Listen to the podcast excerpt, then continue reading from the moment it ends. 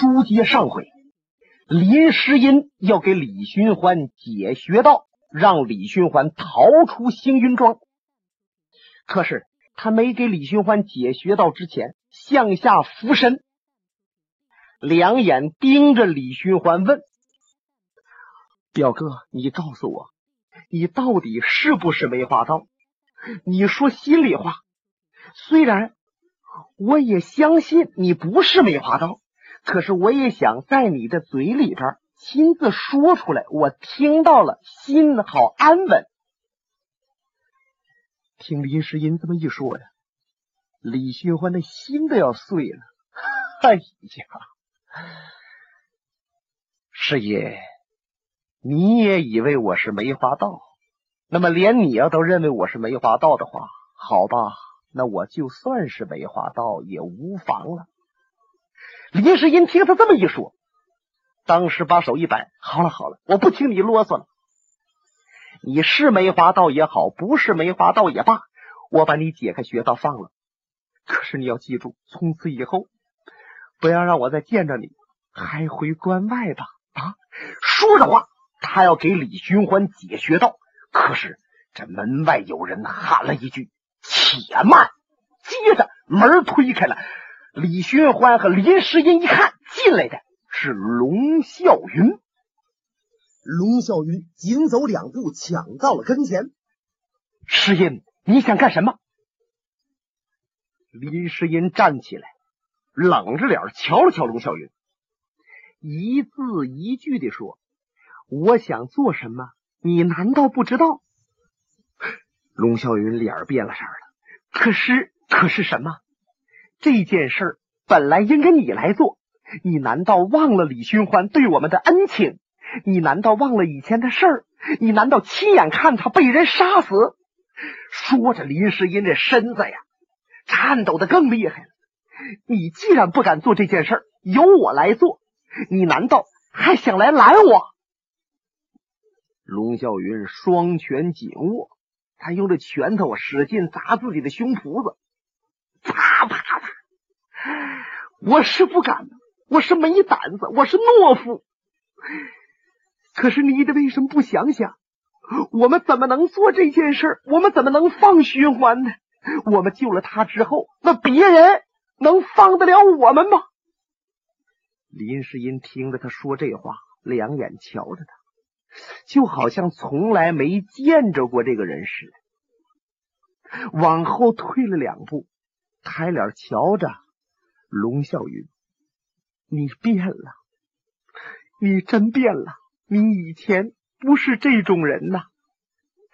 不错，我也许变了，因为我现在已经有了妻子，有了孩子，我无论做什么都要先替他们着想，我不忍让他们为了我遭罪呀。林诗音听着呀，已经放声痛哭了。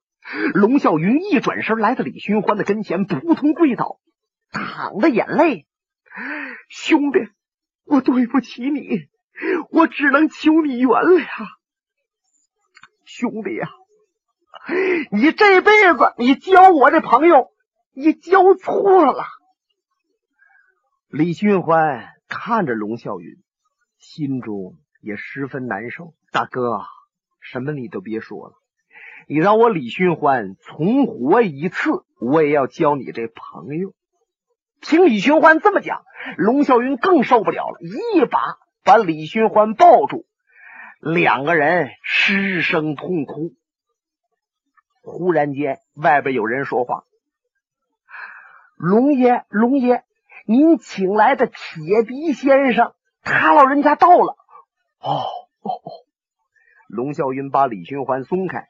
眨了眨眼泪，站起身，瞧着林世英。林世英转身出去了。林世英来到外边一看，嚯！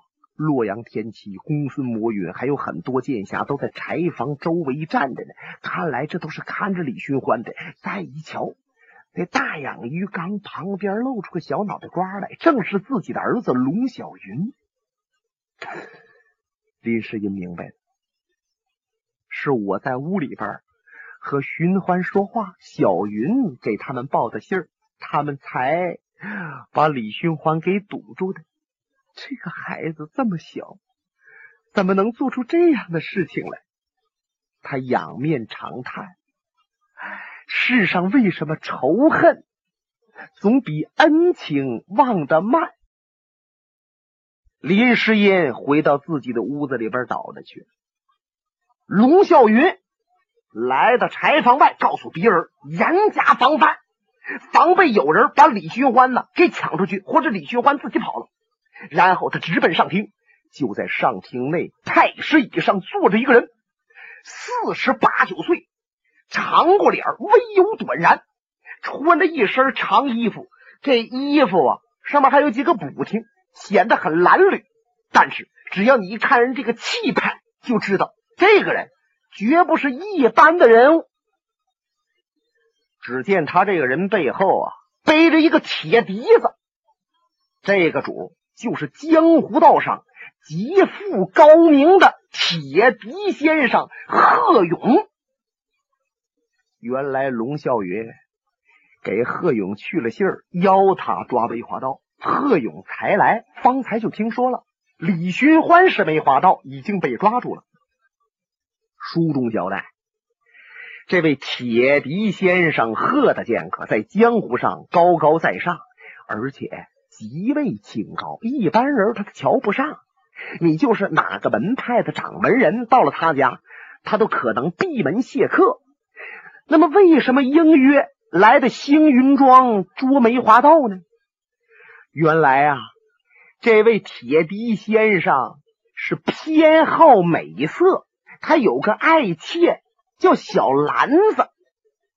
早在一个月前。被梅花道是先奸而后杀，人头挂在他的门楣之上。铁笛先生哭了好几天呐，亲自把这小篮子给承揽起来，然后发誓，认可自己这条命不要，也要和梅花道拼个你死我活。那么接到龙啸云的请柬，他就赴约而来。他看林啸云在外边进来了，他站起身，点点头。龙大侠，梅花道据说是李寻欢，那么李寻欢现在在哪里？铁笛先生，李寻欢现在在柴房之内。唉，本来我和李寻欢是好朋友，万没想到人心多变，他竟成了梅花道。我想帮他，也不好帮啊！哎。龙大侠，如果你的这朋友他是一位江湖仁人志士，即使遇着什么为难遭宰的了，你帮他把命丢了都应该。现在帮他，岂不是让万人啐骂？好了，你领我去见李寻欢。呃，铁笛先生，现在您见李寻欢，我看没必要吧？不。我的爱妾被他先奸后杀，我一定亲手废了他，报仇雪恨。哎，铁笛先生，您听我说，因为梅花道曾经伤害过少林寺的弟子，也就是铁胆镇乾坤秦孝仪秦三爷的大儿子秦仲。秦仲现在啊身有重伤，看了这辈子完了。那么我们已经飞鸽传书。送到河南嵩山少林寺去了。少林寺那面也是飞鸽回书回了消息，说少林寺要派护法大师新梅高僧亲自来行云庄帮我们抓梅花道，要把这梅花道押到少林寺去正法，主持公道。那么您看，还有必要在我的家里边杀死李寻欢吗？嗯，铁笛先生眉头一皱，那你的意思是要把李寻欢押到少林寺去？呃，正是。原来龙啸云这个人呢，他既嫉妒李寻欢，想杀死李寻欢，可是他也知道天下人都知道他和李寻欢磕头，而且知道内情的人都晓得李寻欢对他恩情不薄呀。啊，你相中人家表妹了，人家就把表妹给你当妻子，而且把人家偌大一个李家的家业，竖着是房子，躺的是地呀，都给了你龙啸云了。那就冲这些，你龙啸云要杀了李寻欢，就是李寻欢要死在你龙啸云家里边，有点说不过去。所以说，龙啸云他希望李寻欢死在少林寺，那就跟他没关系了。但是铁笛先生还真没把少林寺放在心上。好吧，你总应该让我见见这位小李探花吧。既然铁笛先生要见，那么好，我陪您去看看。龙啸云引领着路，后面跟着铁笛先生，一拐奔后面柴房来了。路过灶房门口。站着十来个，有本府的练家子，还有外来的。这些人都过来给龙啸云施礼。龙啸云一摆手：“各位，这位是铁笛先生。”哎呦，怎么，这位高见在此啊？这时候，前妻和公孙魔云也听说铁笛先生来了，都赶到此处前来相见，互相打过招呼。柴房门打开。铁笛先生贺勇往里边一瞧，就见李寻欢，他倒在那个草堆之上，旁边还放了个盘子，里边啊有酒壶，还有两个小菜，还有吃碟和筷子。铁笛先生跨步进来了，上上下下盯了李寻欢半天，好像啊要把李寻欢看穿了似的。李寻欢也就仰着脸，不错神的瞧着他。阁下贵姓？李寻欢这么一问，铁笛先生声音冰冷啊：“毛鹤勇。”哦，李寻欢虽然没见到过他，但是贺勇大名他早已经陈雷贯耳、皓月当空了。再者说，他背后背的铁笛子，哦，他铁笛先生贺勇。久仰久仰，恕在下不能动，不能失礼。怎么？你被封着学道？你看看，只要李寻欢面前有酒不能喝，那就是不能动身子。真要能动，岂能让酒在旁边闲着呀？李寻欢。你知不知道我赶到这儿来是要杀你？不知道。往日无冤，近日无恨，你为什么要杀我？哼！姓李的，你竟敢杀死我的爱妾小兰子，而且你兽性大发，先奸后杀呀！你那么残忍的把他人头割下来，挂在我的大门上边。你明知道那是我的爱妾，又悬人头于我的门上，这就是根本没把我铁笛先生贺勇放在心上。我本想亲手抓住梅花刀，将其杀掉，报仇雪恨。那么别人抓住，我也要亲手杀了你，给我的小兰子报仇。说着话，他仰面大喊一声：“兰子啊！”冤魂别散，我给你报仇了。说着话，铁笛子已经亮出来了。李寻欢却把眼睛闭上了，嘴里边喃喃的捣鼓着：“小兰子，阴曹地府见了面，是你不认识我，我不认识你，我冤枉啊！”李寻欢都要死了。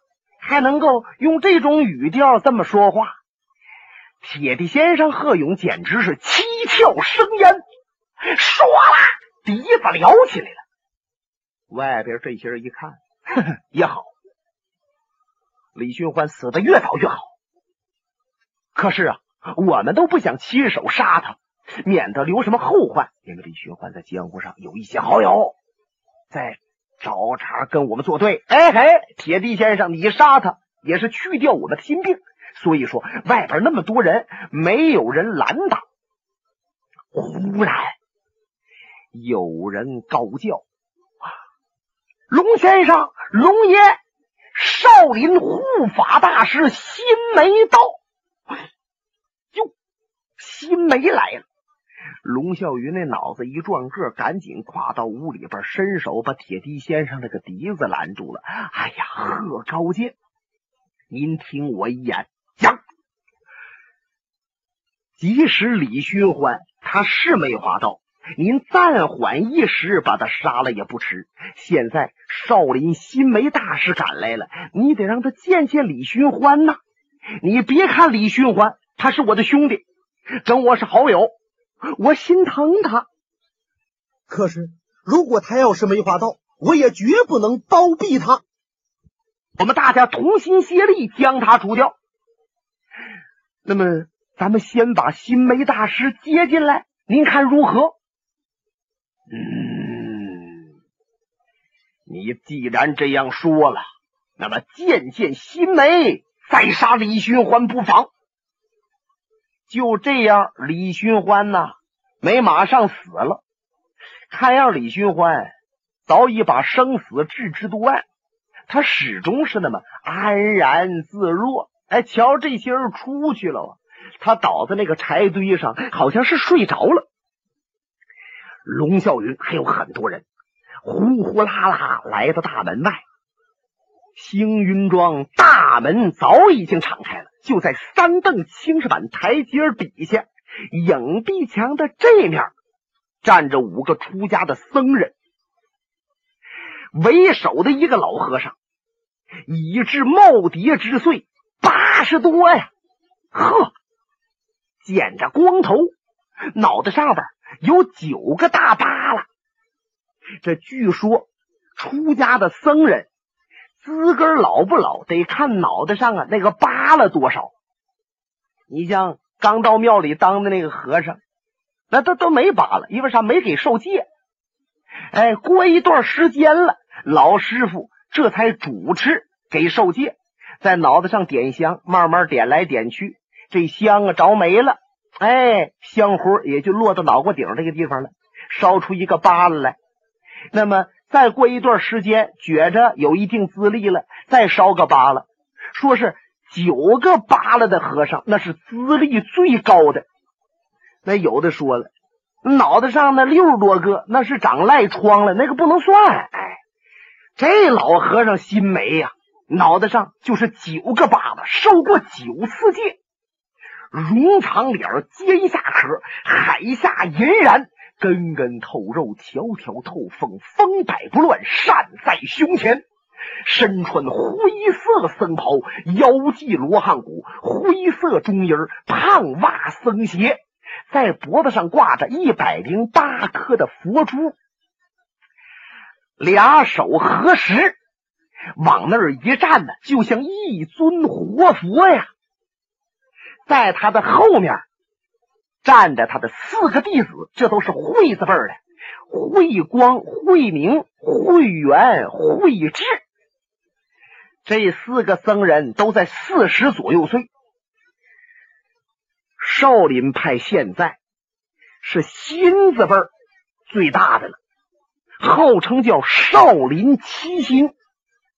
那么少林派掌门人，也就是少林寺的方丈，就是老高僧。心湖大师，江湖人有口皆碑，那是一位老活佛呀。那么新字辈第二位的，就是这位心梅大师。他不但是少林寺的护法，也是达摩堂的堂主。那么第三位叫新树，第四位是新建，第五位新竹，第六位新登，第七位新普。这就是少林的七心。那么，新梅大师他们接到飞鸽传书，说自己一个俗家弟子秦仲为捉梅花道重伤了，如何如何？当时新胡老方丈和这几位师弟合计，如果就真为一个俗家弟子被谁谁谁伤了，少林寺未必出人前去相帮。可是现在伤他们弟子的是梅花大盗。这梅花大盗在这一年多的时间里猖獗已极，一般人对付不了啊。那么少林寺替天行道，除暴安良，是义不容辞。那老方丈把自己的二师弟护法大师辛梅派出来了。可见少林寺对这件事情是非常重视。龙啸云赶紧跑过来，撩衣襟跪倒：“大师在上，弟子龙啸云有礼。”后边很多人呢都随着龙啸云跪下了，以示对少林的尊重。那么铁笛先生、还有田七、还有那公孙魔云，他们都没跪下。自己觉得都有身份呢，只是深搭一躬罢了。新梅大师赶紧俯身：“各位各位，不必多礼，不必多礼，请起，请起，折煞贫僧。大师，您能够来到我的舍下，真是我蓬荜生辉。来来来，大厅一叙。好，打扰了。”这些人像众星捧月一般陪着老和尚进了宅院，穿过甬路，直接奔大厅。这大厅也宽敞，是推让了半天，让老和尚啊坐在当中这把椅子上了。在左面就是铁笛先生贺勇，右面是田七和公孙摩云，下边坐着的。什么铁面无私赵正义、秦三爷秦孝仪、玉鼎仙鹤白少斌、白眉怪手奇才隔山打虎阮鹤芳、独占鳌头质亮、游少庄主游龙生等等等等。大厅之内相当的肃穆，老和尚用手转动着佛珠。各位施主，各位大侠。贫僧来到此处，已经听说说梅花道就是小李探花李寻欢，这件事情属实吗？赵正义在旁边打岔：“大师千真万确，他自己都承认了。”呃，那么李寻欢李施主在哪里？就在那柴房压着呢，怕他跑了。哎，他有一些狐朋狗友啊，哎，可能要救他。新梅瞧了瞧龙啸云，施主，您能把李寻欢、李施主带到这儿来，让贫僧见见吗？当然可以。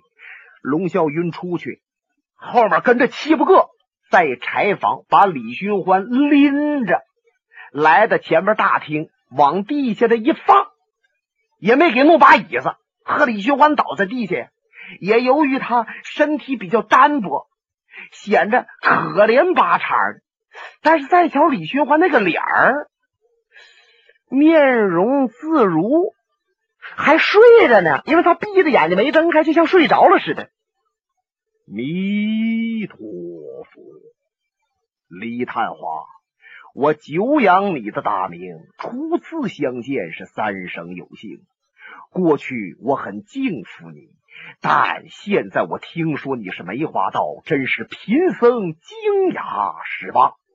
想你文墨出身，如读孔孟书，必达周公礼，为何做出这样的事情？请你睁开眼睛与我讲话。你为什么要做梅花道？李寻欢就感觉呀，这不是他们家那上大厅，好像是个公堂啊。哈哈哈！哈哈，大师，既然你们都以为我是梅花道，那么你们要都以为我是梅花道，可能我就是梅花道，何必啰嗦，下手杀了我也就罢了。李寻欢，贫僧我想查明此事，你是即是，不是即不是。如果你要像现在这么一讲，就别说贫僧为民除害。不客气了，他这么一说，旁边蹭蹭蹭窜起了十个刀剑，齐了咔嚓拽出来，有几位那刀啊和剑尖子就已经插向了李寻欢。